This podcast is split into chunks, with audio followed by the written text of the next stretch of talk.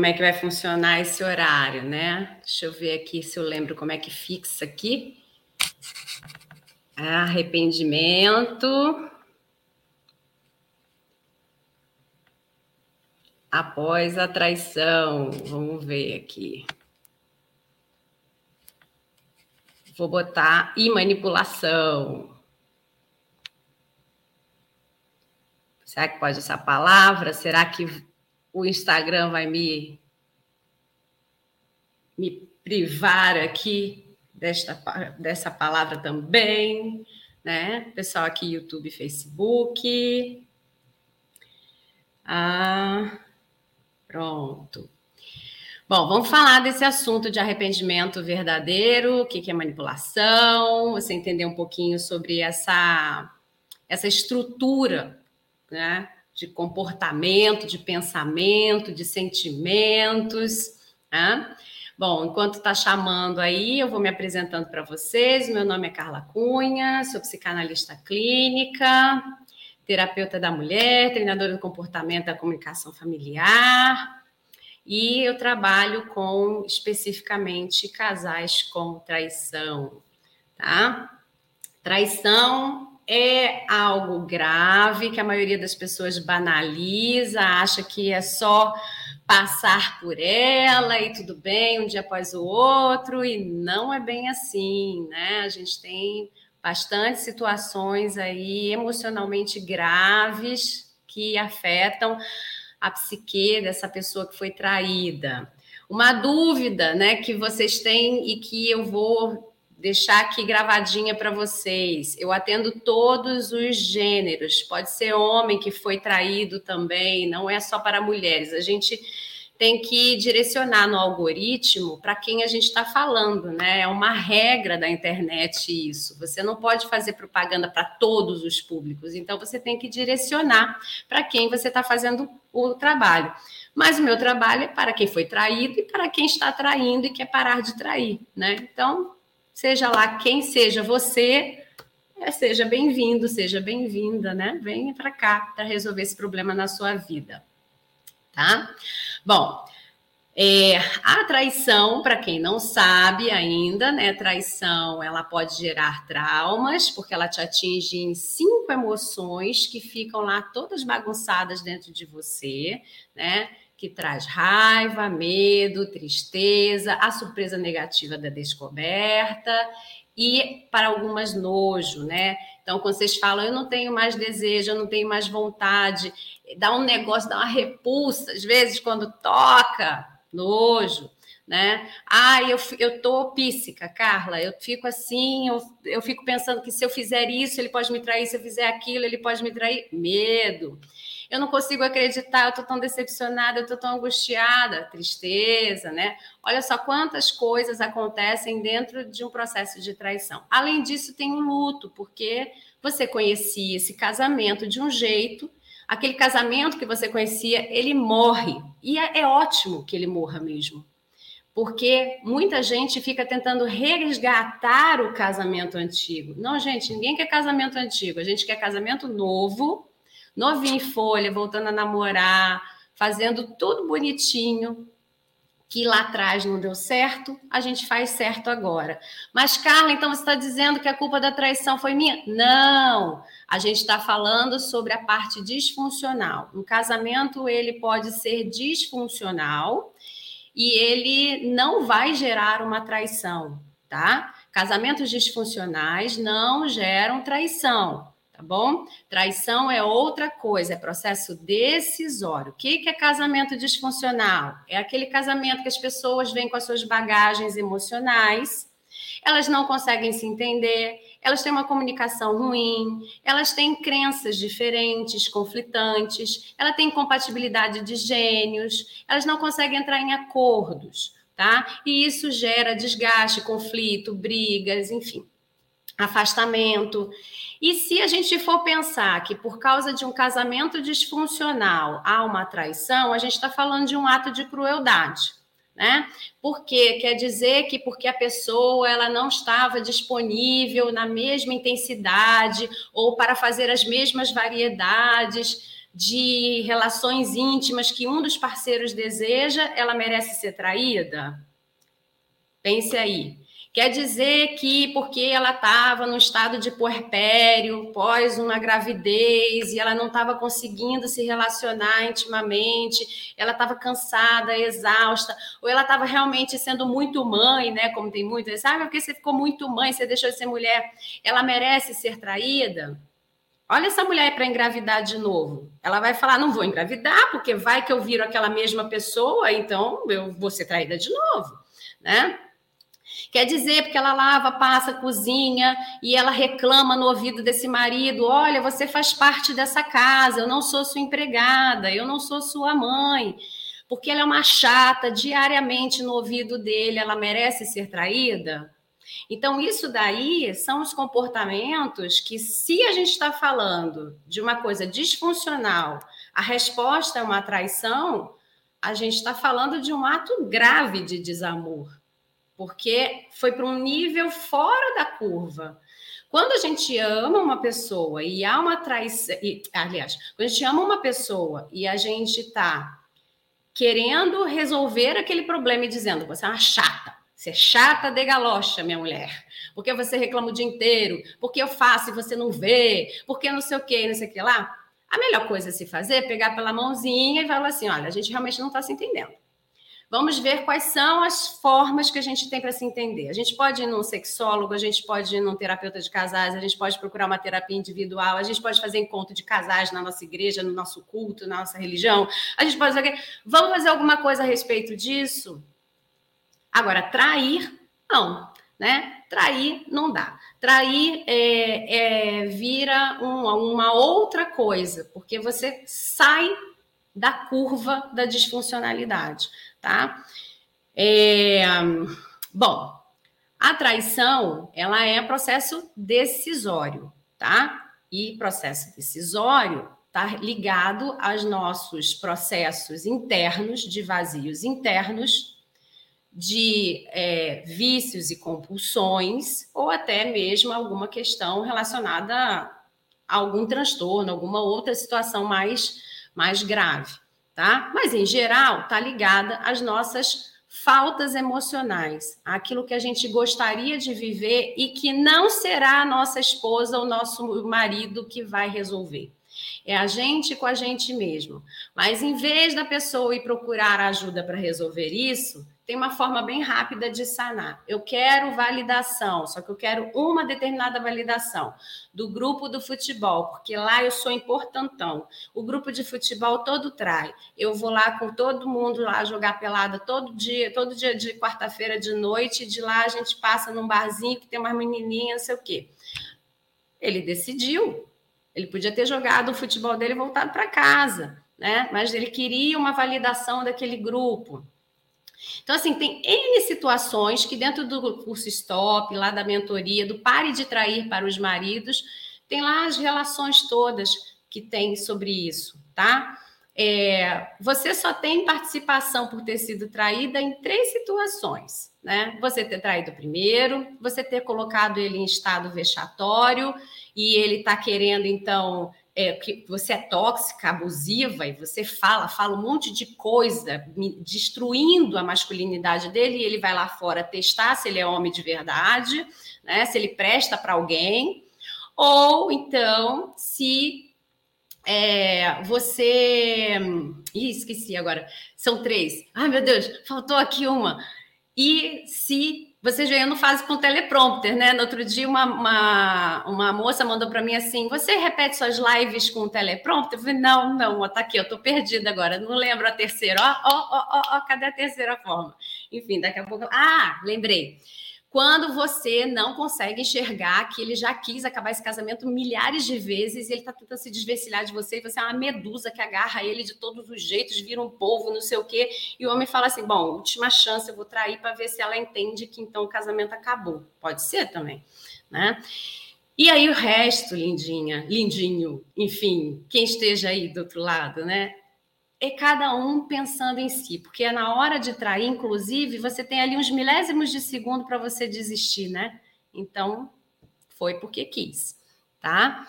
É, e aí a gente vai falar hoje sobre esse processo do arrependimento verdadeiro e processos manipulatórios.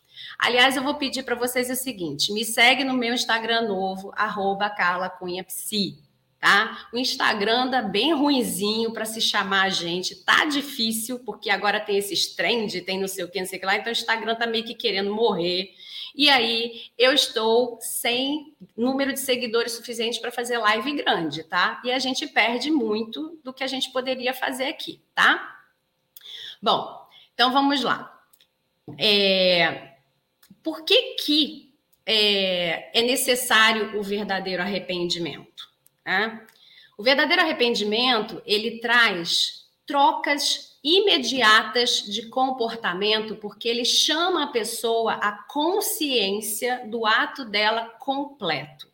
Aí, completo nos mínimos detalhes? Não. Você percebe que a pessoa que ela está em arrependimento, ela está ruminando a história na cabeça dela, enxergando detalhe a detalhe do que, que ela fez. Então, não é que hoje caiu a bigorna na cabeça dele e ele fez a visão completa do que aconteceu.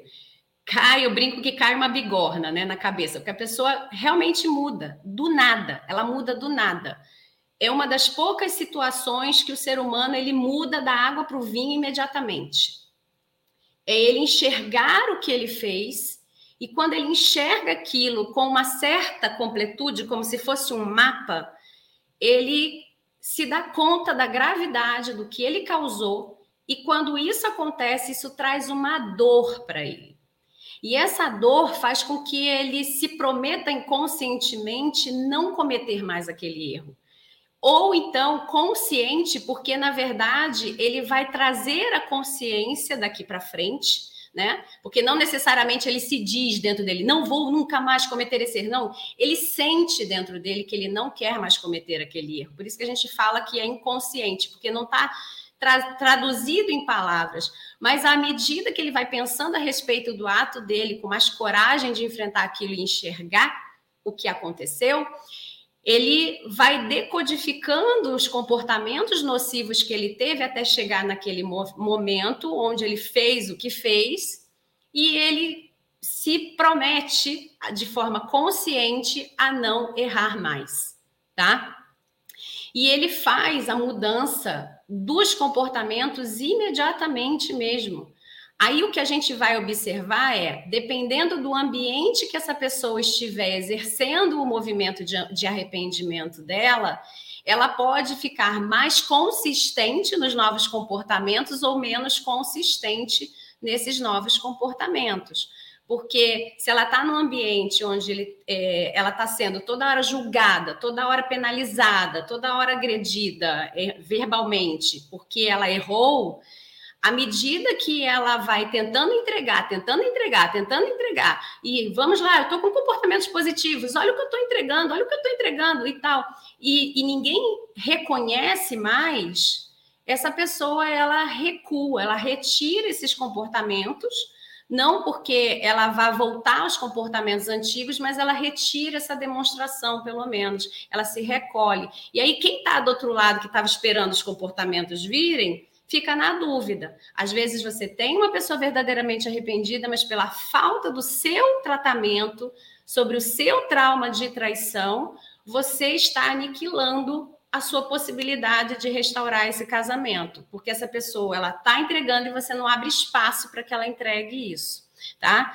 Agora, entregar esse espaço também é de forma comedida e passinho de cada vez, porque afinal de contas a sua confiança está abalada e é necessário que você se reestruture na sua autoconfiança para confiar. Então, tem muita coisa aí para acontecer, não é? De, a única coisa que acontece como mágica é o arrependimento verdadeiro. Todo o resto é processo, não tem jeito. É você fazer um passinho de cada vez, tanto para você quanto para a pessoa que, que, que trai, tá? Bom, outra coisa é por que, que tantos fogem do arrependimento verdadeiro? Né? Por que, que tantas pessoas fazem tanta besteira por aí e não se arrependem? Ou elas até começam a se arrepender e você percebe que ela fala assim: não, não, não, para, não foi também tão assim. Né? Ela se dá várias desculpas e ela recua. Então, a gente tem quatro fatores básicos, tem muitos, tá? Mas a gente vê quatro fatores mais claros, tá? Primeiro, o costume. Infelizmente, a nossa sociedade é uma sociedade que ela está deseducada a pedir desculpas, tá? E ela está deseducada a se autorresponsabilizar pelos seus feitos. Então, é, a gente tem um processo educacional, educação de formal mesmo, né? Que não nos mostra esse caminho. E falta alguma coisa, né? Falta alguma coisa. Hoje em dia a gente tem criança que, que quebra o brinquedo do coleguinha e nem desculpas pede, né? Joga ainda em cima da criança o brinquedo e a mãe não fala volta pede desculpas, vamos ver onde comprou o brinquedo, vamos lá comprar outro para você dar para seu coleguinha. A gente tem esse tipo de situação, então imagina pedir desculpas por uma traição. Aí mesmo que vai ficando difícil, né? Então a gente tem esse processo de falta do, do entender né? Qual é a nossa fatia de responsabilidade num problema, né? O que, que a gente causou no outro? A gente tem muita dificuldade hoje em dia no nosso costume, tá? E aí, a gente ainda tem algumas frases que reforçam isso na nossa sociedade. Tem uma frase bem anos 80, 90, que era: Eu não me arrependo de nada do que eu fiz, só do que eu nunca fiz, né? De não ter feito.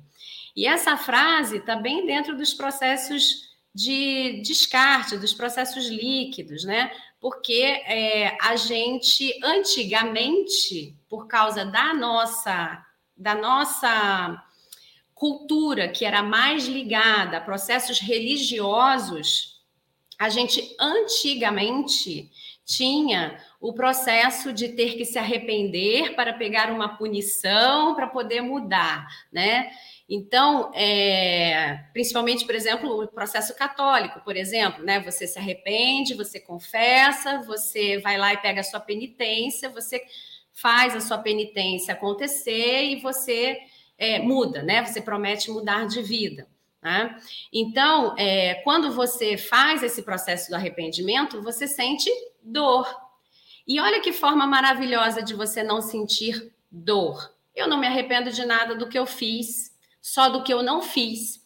Ou seja, eu posso só me arrepender daquilo que eu perdi, porque como eu decidi viver uma outra experiência, eu perdi de fazer outra, ou eu não tive coragem de fazer outra coisa. Eu estou falando sobre arrependimento de ter perdido coisas e não de eu ter feito coisas com as outras pessoas. Né? Ou seja, um arrependimento sobre apenas o meu olhar, sobre a minha vida, sobre o meu ser como indivíduo. O que eu ando fazendo por aí não tem problema, não. Né? Então, é esse arrependimento que está enfraquecido no nosso processo social né? E aí, é, quando a gente tem, por exemplo, uma traição que exige de dessa pessoa esse olhar do arrependimento verdadeiro, muitos confundem o arrependimento verdadeiro com o arrependimento daquilo que ele não fez e que vai fazer com que ele perca aquilo que ele deseja. Ou seja, ele não tomou o cuidado necessário para fazer a traição acontecer bonitinha e agora ele está correndo o risco de perder a família dele, por exemplo. Ele não está olhando para o estrago, ele continua olhando para ele, ele está olhando para o que ele perdeu. Né? E quando ele olha para o que ele perdeu, ele não está falando de você, ele continua falando dele. Tá? Quando a pessoa se diz arrependida e o que ela está falando é eu quero a minha família, eu quero a, a minha casa, eu quero estar com meus filhos, ele não está falando de você, ele está falando do que ele está com medo de ele viver. Né? Ele ainda não conseguiu alcançar o que, que é o verdadeiro arrependimento. Tá? Bom, depois a gente tem que o verdadeiro arrependimento ele é um trauma né? Porque você se arrepender de alguma coisa faz com que você mexa com três emoções dentro de você. Né? Até por isso também você muda do dia para a noite. No dia que você descobriu a traição, você também não mudou do dia para a noite? porque você foi atingido em cinco emoções e mais um luto. Então tem um trauma aí. Aí você muda o seu comportamento imediatamente, você fica travada, né? Você se guarda, você se protege ou você fica atacando a pessoa. O arrependimento verdadeiro, a pessoa fica extremamente vulnerável. Então, ela entra num processo de medo de perdas, né?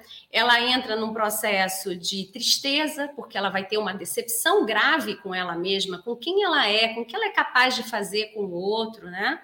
E ela também, muitas das vezes, tem nojo do que ela fez, porque dependendo do tipo de traição, que a pessoa se conscientiza de alguma é, desordem, vamos botar assim, da forma como ela agiu na vida íntima, muitas pessoas voltam a si e falam: o que, que foi que eu fiz? Né? Olha onde eu cheguei, né? A pessoa pensa isso.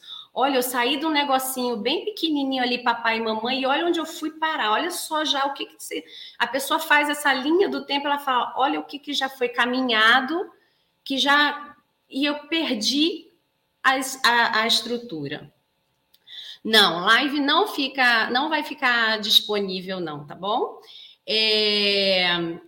Não, aqui, live vai ficar gravada? Não, não vai ficar gravada. Quem é traída tem que botar isso como prioridade. E não vai correr para nenhuma outra live, não, que eu sei muito bem o que vocês também pensam. Não vai correr, não, porque você não está querendo resolver o problema da traição? É aqui. Então fica aqui. Não vai ficar, não. Bom, é, então, é, vira um trauma também. E aí a gente vai ter duas pessoas, então, dentro desse casamento com um trauma.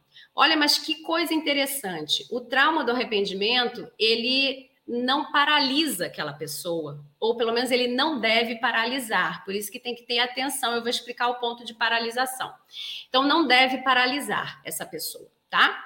E aí, é, se você, se você parar para pensar, você tem uma pessoa então que está um pouco mais forte do que você, que está vendo a sua vida destruída, né? E você está vendo uma pessoa um pouco mais forte do que você. Por isso, ele é a pessoa que tem mais forças para reconstruir esse casamento e reconquistar você, caso esse seja o objetivo desse casal, né? Porque ele tá limpo de dois traumas aí, pelo menos, que você tenha mais do que ele e o do luto. Ele tá em outro ponto da vida dele.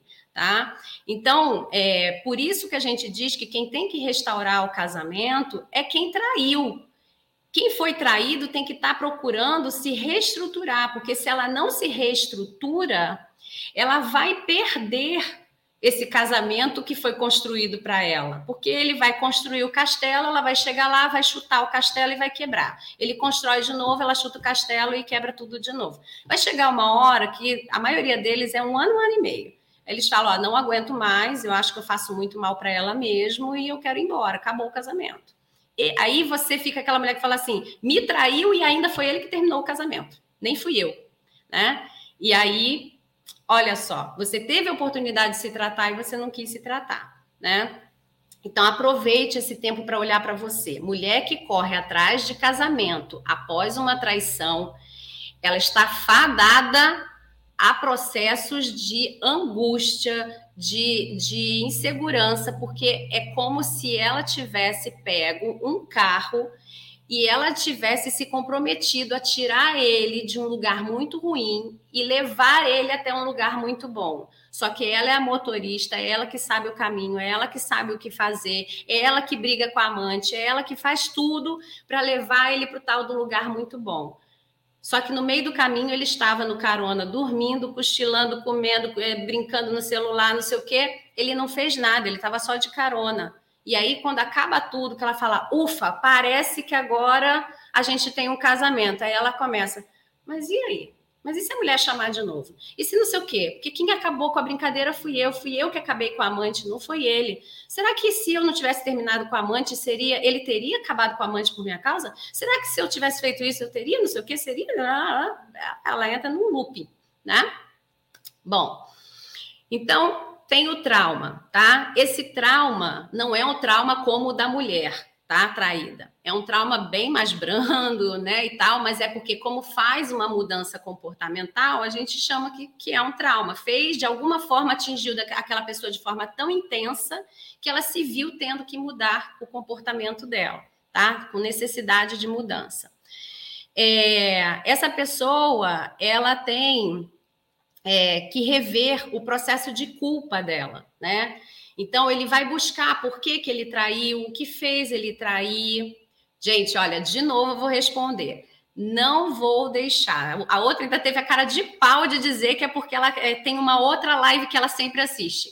Deixa de assistir. Se você foi traída, fique aqui. Eu não conheço ninguém que faz sete horas da manhã live de traição. Então, fique aqui. Se quiser ir, vai. Vai perder. Bom, Olha, gente, sabe o que, que acontece com vocês? Vocês correm, correm, correm para outras situações onde vocês vão ser a super heroína do negócio para vocês controlarem, para garantir que esse homem vai ficar grudado em vocês. E aí, no final das contas, a maioria vem para cá, no final, que ela já descobriu foi traída, traída, traída, traída, traída, traída.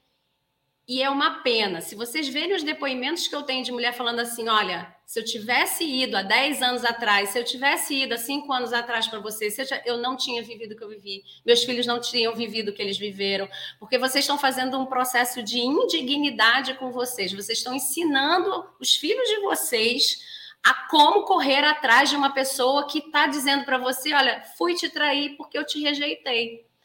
Porque é um processo de rejeição também. Você não se sente rejeitada? Não é uma rejeição consciente mas é uma rejeição dentro de uma relação. Né? Ele não optou por você para ser a pessoa que ia validá-lo, ele queria uma outra validação. E não é porque você, no final das contas, não é porque você é a pessoa que realmente iria validá-lo. É, não era você. Por exemplo, o caso do futebol, se você não joga futebol, não é você que vai, que vai fazer a validação que ele deseja está em outras pessoas e você não é capaz de entrar no lugar dessas pessoas, né? E aí você se sente rejeitada, você se sente excluída, e aí esse, esse movimento acaba fazendo com que as pessoas fiquem se sentindo ou se, se colocando subjugadas, ou humilhadas, ou implorando. Para, para, para. Olha para você, cuida de você. Depois você olha para isso. Amor verdadeiro, o cara vai cuidar de você também. Para. Bom, e aí então ele vai ter que analisar a culpa dele, né? Quando ele analisa a culpa dele, a gente não quer que ele entre no fundo do poço. É realmente só para avaliar essa culpa, olhar essa culpa, entender o caminho que levou ele até lá. Olha lá, você que fica evitando que ele se sinta culpado, que bota ele no carro e dirige para ele, né? E leva ele até lá. Ele não sabe o que foi que ele fez para chegar naquele caminho ruim. Então, para ele repetir, não custa, porque ele não conseguiu fazer a, o processo dele de análise de consciência, ele não conseguiu fazer nada disso, porque você fez tudo por ele, né? Então ele não sente culpa sobre o que ele causou com você. O que a gente não quer é que ele sinta remorso, porque o remorso fica aqui. Olha a Ana dizendo, fica aqui. A Carla trabalha sério. Eu e meu marido somos, somos prova disso. Obrigada, Ana. Muito obrigada. então, é, quando ele quando quando ele sente a culpa, a culpa ela está num determinado nível, né? Faz com que a pessoa reflita sobre os atos dela. E ela coloque quase como se fosse num mapa e ela desenha, olha, foi esse o caminho que eu fiz para chegar nessa cagada que eu fiz na minha vida, né? Isso aqui que eu fiz na vida das pessoas, isso aqui eu não vou repetir né? Eu vou me melhorar, eu vou, vou a, a, tal da frase maravilhosa, né? Ser a minha melhor versão para isso, eu não quero mais errar, né? E aí, o que a gente não quer e que tem que ficar sempre em observação é que a pessoa caia no remorso, porque o remorso é uma é como se fosse um, um, tipo de culpa muito pesado, né? E que essa pessoa ela para de caminhar, né? Ela não consegue se mexer A gente não quer isso. A gente quer, no máximo, que ela sinta a culpa, porque a culpa faz um movimento de mudança. Pessoas que falam, cara, isso foi culpa minha. Realmente, eu errei, eu fiz tudo errado, eu vou descobrir por que, que eu fiz o que eu fiz, como eu fiz, eu vou entender esse processo, porque eu não quero mais fazer isso. Ótimo. O remorso, ele vira vítima dele mesmo tá? Essa é a diferença. Se você quer enxergar, será que meu marido está com culpa ou ele está com remorso? Se ele está tipo, paralisei, falei, cara, sou a última criatura do mundo, sei o que, vai Agora, aí é que está o processo manipulatório também, que fica para você enxergar se é remorso que está paralisando ele, né? Ou se é aquele, aquela vitimização manipulatória. É, aí a gente já vai para uma outra questão. Lembra que o nome da live é o verdadeiro arrependimento após a traição restaura o casamento. Já a manipulação, não. Então a gente às vezes tem verdadeiros artistas da Globo, né? Que, artista, isso, isso que eu estou falando entre aspas, né? Artista da Globo é que antigamente a gente dizia, nossa, essa pessoa atua tão bem que ela tinha que ser artista da Globo, né? Então, eu sou velha. Aí eu tenho uns bordões meio velho, assim.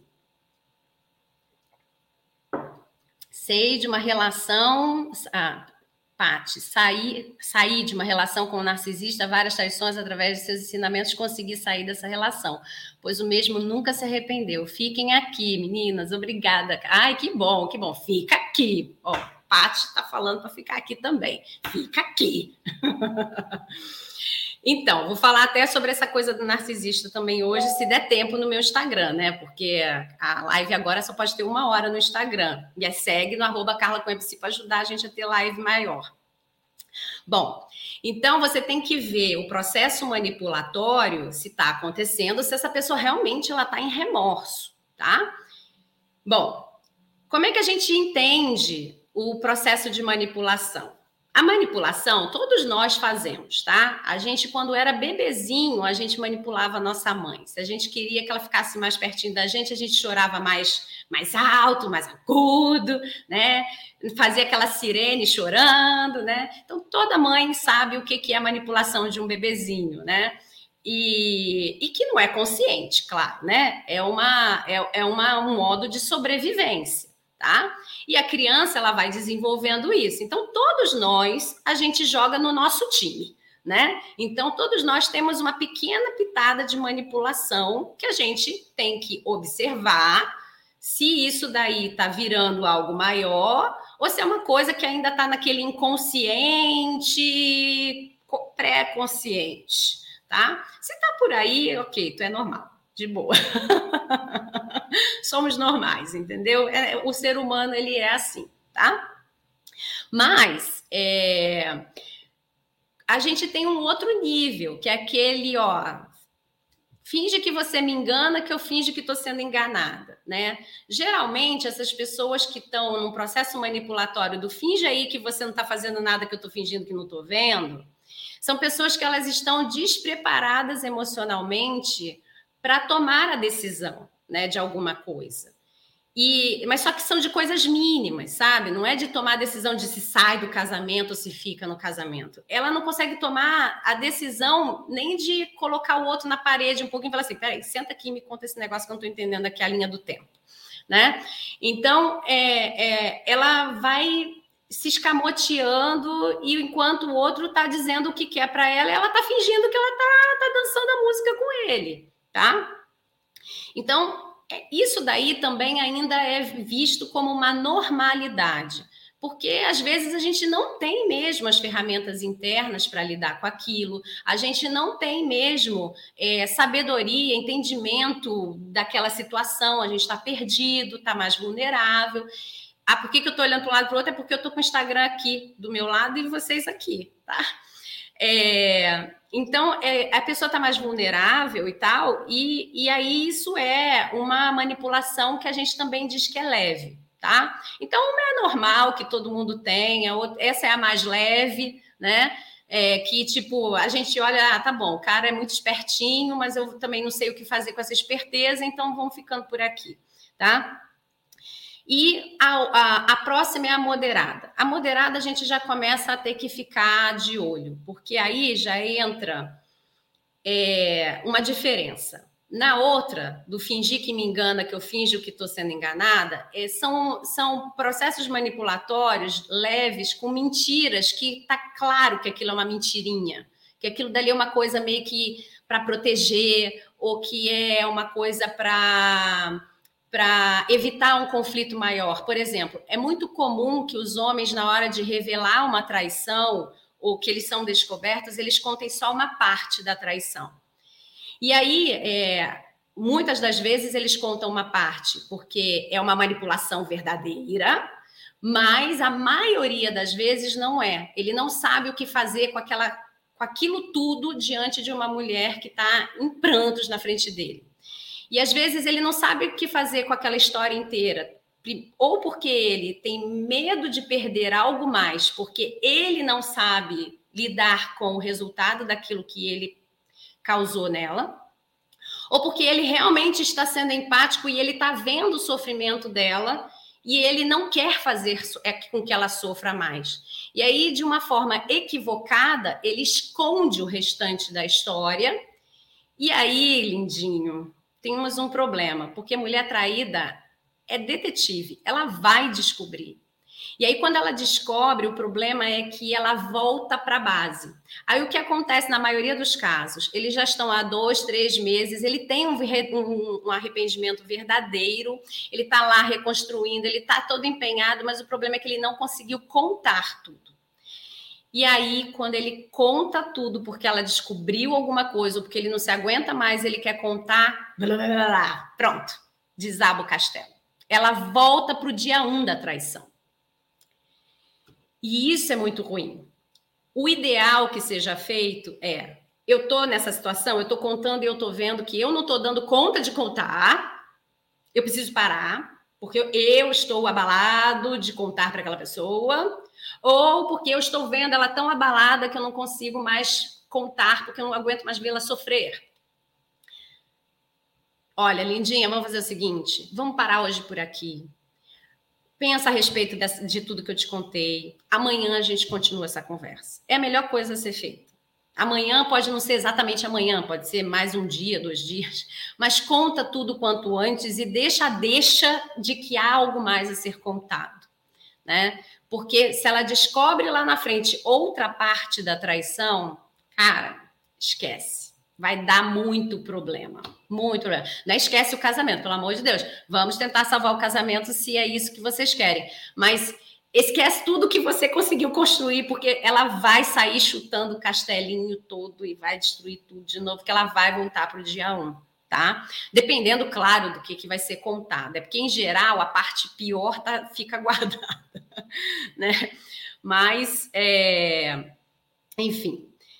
Bom, então, o, manipulação, é, essa manipulação leve, ela pode passar por esse exemplo que eu falei agora de uma pessoa que ela não sabe o que fazer com aquilo, né? Então, não é que ela manipula de verdade outra pessoa, mas ela se esconde, né? Ela roda, né? Então, manipulação às vezes tem nomes muito é, a, o nome manipulação fica até mais pesado, né? Mas assim, é porque a outra pessoa que está ouvindo aquilo, ela se sente manipulada.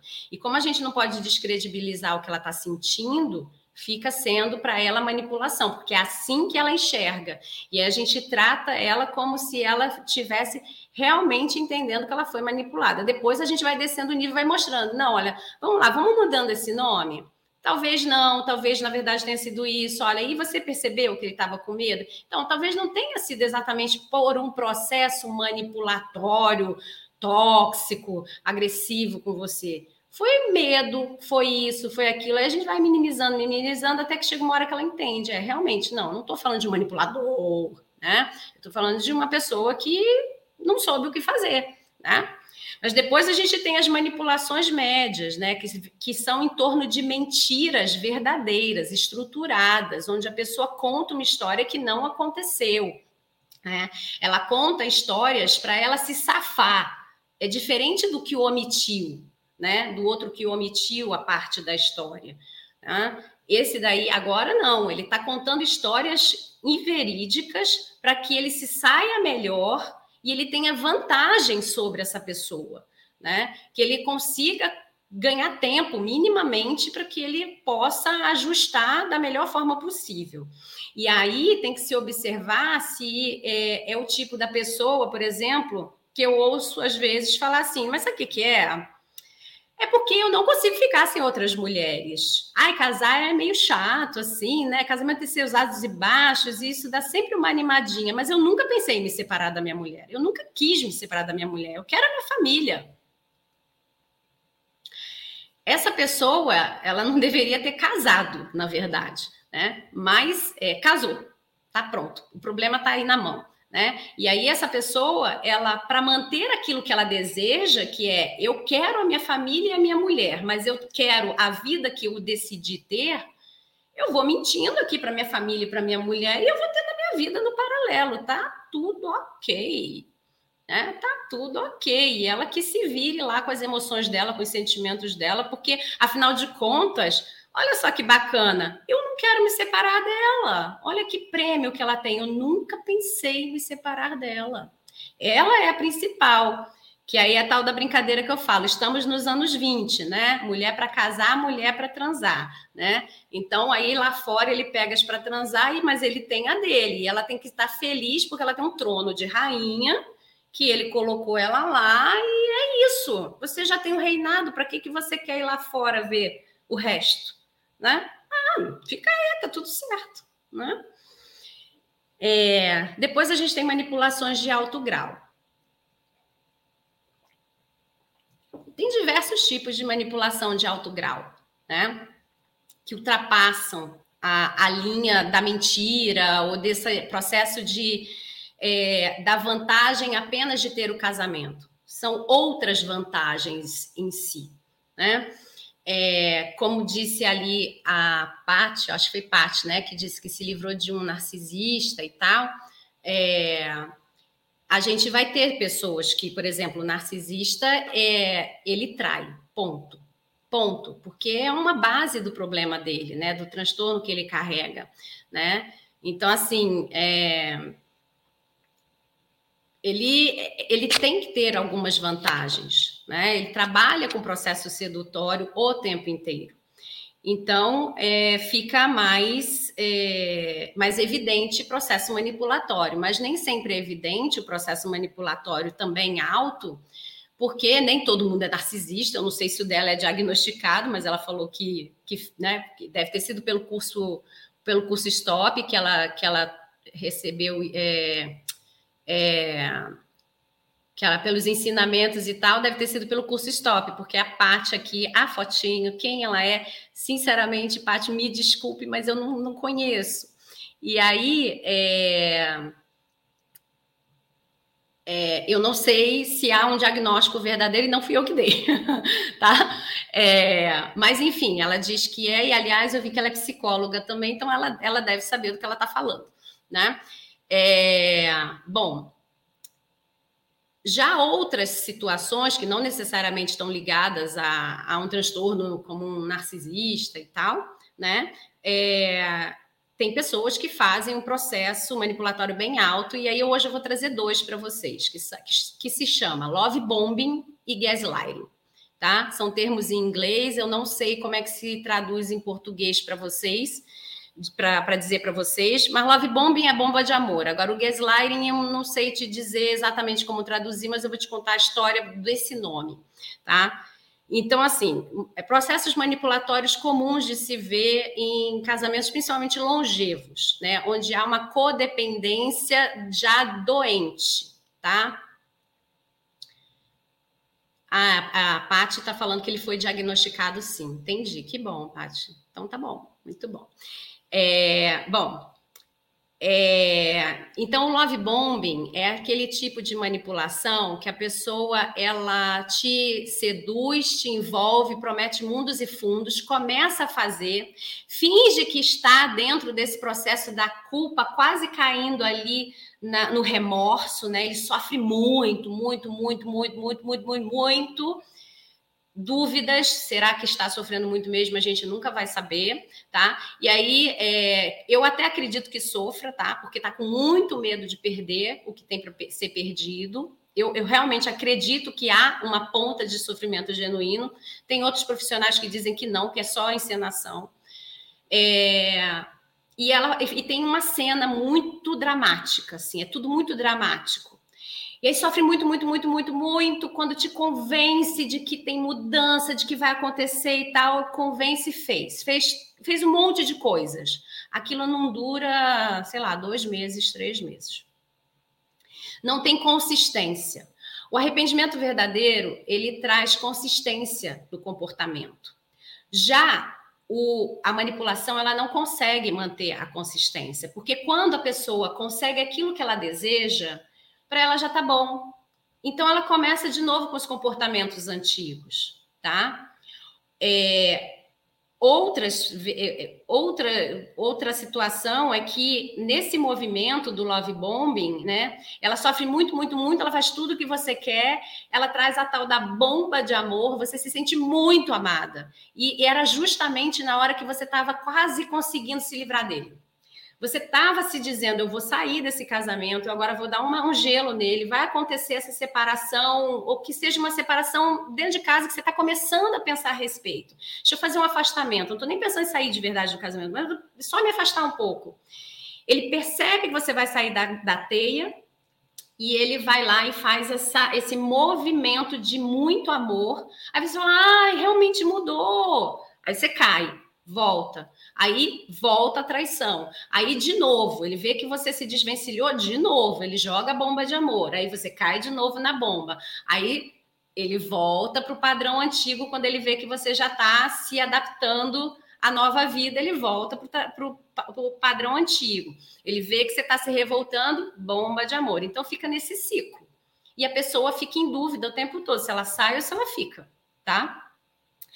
Aí, o outro é o gaslighting, né? O gaslighting, ele é, esse nome é baseado num filme de 1940, se não me engano, em que o marido, ele era... Eu não me lembro mais, mas ele trabalhava fora, a mulher ficava dentro de casa, né, como uma dona de casa dos anos 40 e tal, e ele queria que essa mulher ficasse só servindo ele. E para que ela fosse servida, aliás, para que ele fosse servido por ela, né, em todos os sentidos do casamento, é, ele não queria ter problema com ela na rua, porque ele queria sair numa cidade pequena e ele podia ficar com as garotinhas que ele quisesse, mas ele queria que a reputação dele se mantivesse intacta. Então, o que, que ele faz? Nessa época era lampião, daquele de fogareiro, né, que você acendia e abaixava a luz um pouco, você regulava a intensidade da chama, se ficava mais alta ou mais baixa. Então ele chegava em casa do trabalho, ela ligava as luzes da casa toda, né, as, as velas, sei lá, dos lampiões da casa toda, com alta luz. Quando a, a noite ia caindo, ele ia baixando a luz da casa todinha para que é, ela começasse a enlouquecer e ele dizer para ela o que ele queria. Então ela falava: Nossa, tá escuro aqui, será que não tem luz? Ele falava: Não, tá claro, tá, você está enxergando tudo. Então ela tropeçava nas coisas porque estava escuro e ele dizia: Não, você aqui tá louca. Olha, eu tô lendo, estou lendo. Ele sentava, fingia que estava lendo um livro e estava tudo escuro. E aí ela começa verdadeiramente a enlouquecer né, dentro do processo, porque ela não sabe mais o que é real e o que é mentira, porque ela tem uma dependência emocional dele, né, ela ama esse marido loucamente, e aí, nisso, ela começa a aceitar que ela está doente, porque ele trata ela como uma pessoa doente, ele cuida dela, entre aspas, como se fosse uma pessoa doente, porque ela não consegue mais enxergar a verdade, né? É, é ele leva ela a vários médicos e tal, e, e, e ela e não tem nada para ser diagnosticado de olhos, não sei o que, até que fica o estigma de que, coitadinho desse homem, ele tem uma mulher enlouquecida, que ela acha que está tudo escuro, quando está tudo claro, ela, ela pensa coisas e e assim ele pode sair pela vida dele traindo, fazendo as coisas que ele deseja fazer, sem ela atrapalhar, porque é, a, a, a sociedade olhava para ele como um homem bom que estava cuidando de uma mulher louca, coitado, né? Ele tinha um fardo, então ele tinha direito de se divertir e tal, e ele fazia essas coisas para aliviar a pressão, porque ele era um homem maravilhoso dos anos 40 que não, não internou a mulher dele, né? Ficou com uma mulher ali, cuidando dela com muito amor e carinho. Então, é, é mais ou menos essa a história do filme. É, e a, hoje esse termo é usado também para altos graus de manipulação, onde se percebe que a mulher ela, ela não sabe mais é, o que, é verdade, o que, que é mentira, de tanta história que já foi contada, né? E ela fica meio perdida mesmo na, na vida dela. É difícil a gente ver esses casos, tá? Bem difícil. É, mas o love bombing é um pouco mais comum, tá? É, geralmente esses de gaslighting estão associados a, a, por exemplo, narcisistas diagnosticados e tal, tá? É, então, o que, que eu quero? Tem que terminar a live para o pessoal do Instagram que vai cair daqui a pouco, né? O que, que eu quero que você é, veja a respeito disso? Você vai conseguir enxergar de verdade sozinha? Acredito que não. Sabe por quê? É, você está contaminada por todas as histórias que você já ouviu, né? E você está contaminada pela sua dor, que é legítima, né?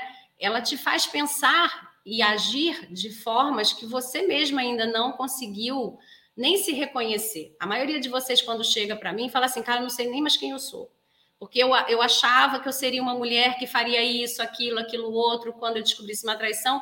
Eu não fiz foi nada, ele fala o que ele quer e eu eu tô aqui, eu me enrolo, eu não sei, eu acredito, eu não sei o que está acontecendo, que eu não consigo sair disso.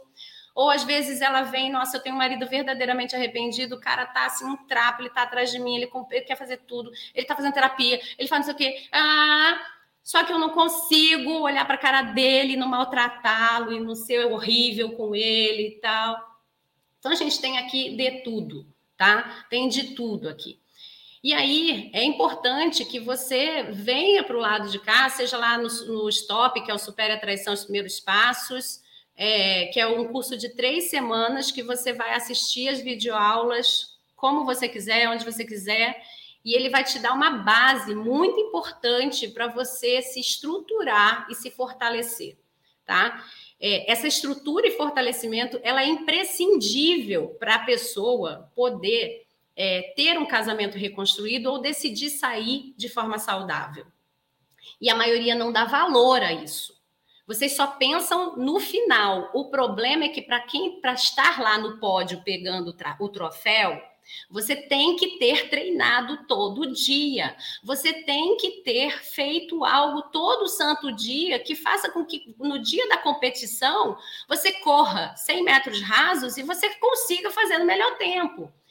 Se você está querendo seu casamento restaurado, não vai ser com beijinho, transinho, abracinho, amorzinho que isso vai se resolver. Aliás, casamento restaurado pós-traição, a última coisa que a gente pensa é no sentimento de amor e na confiança. São os dois últimos elementos.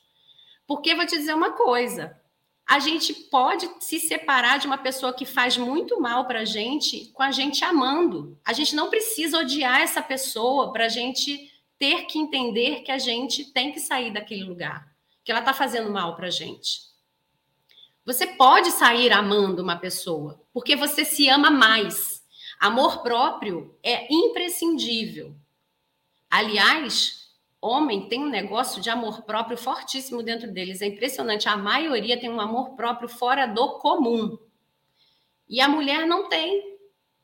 Ela, é a primeira coisa que ela larga, ela põe o amor para ele atrás do amor próprio dela. E aí, minha linda, quando você inverte o jogo, você nem sabe se você está sendo amada, porque você não sabe o que é se amar. Quem não sabe o que é se amar não consegue receber amor, porque não sabe qual é a medida. É igual tomar um café que vão te servir o café sem açúcar e você tomou o café sem açúcar a vida inteira. Se botar açúcar, se, se não botar nunca açúcar, você nunca vai saber o que é o doce do açúcar. Então, você não sabe o que, que é isso.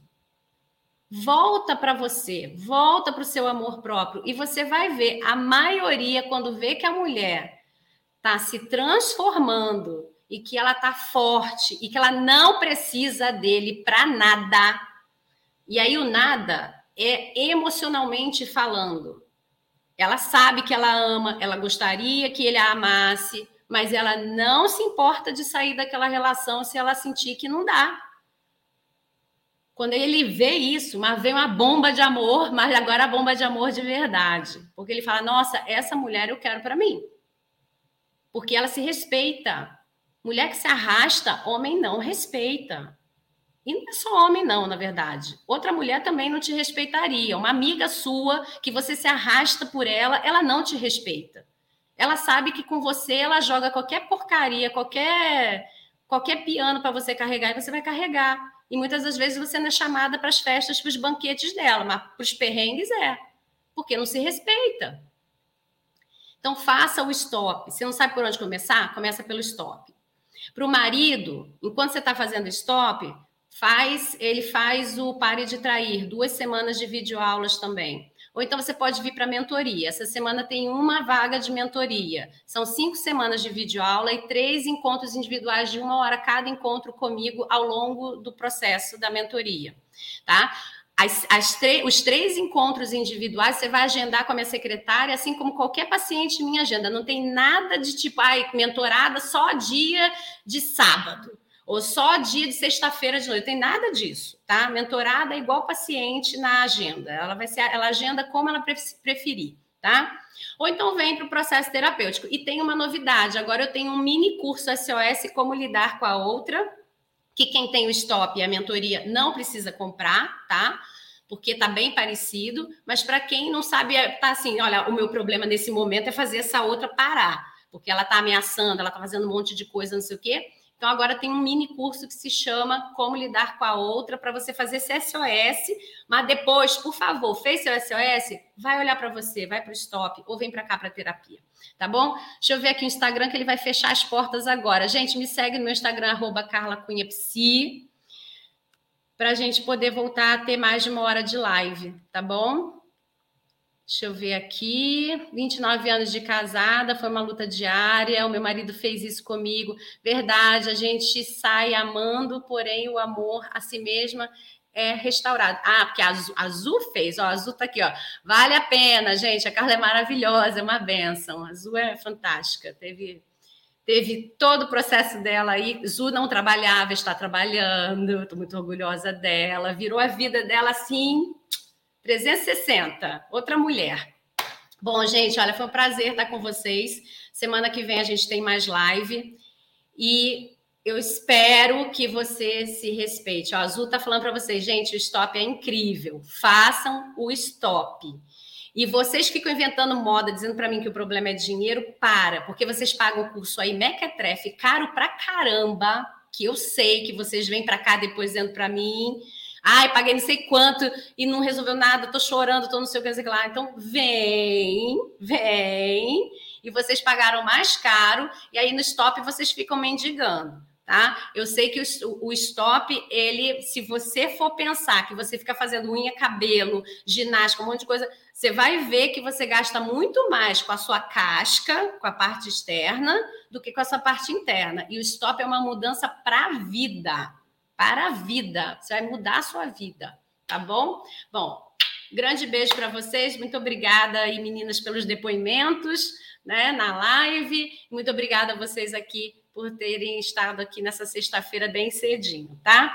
Parabéns por terem ficado, porque eu vou tirar do ar sim. Vai sair agora, vai sair para o YouTube, vai sair do Facebook, vai sair tudo. Quem quiser vai ter que vir.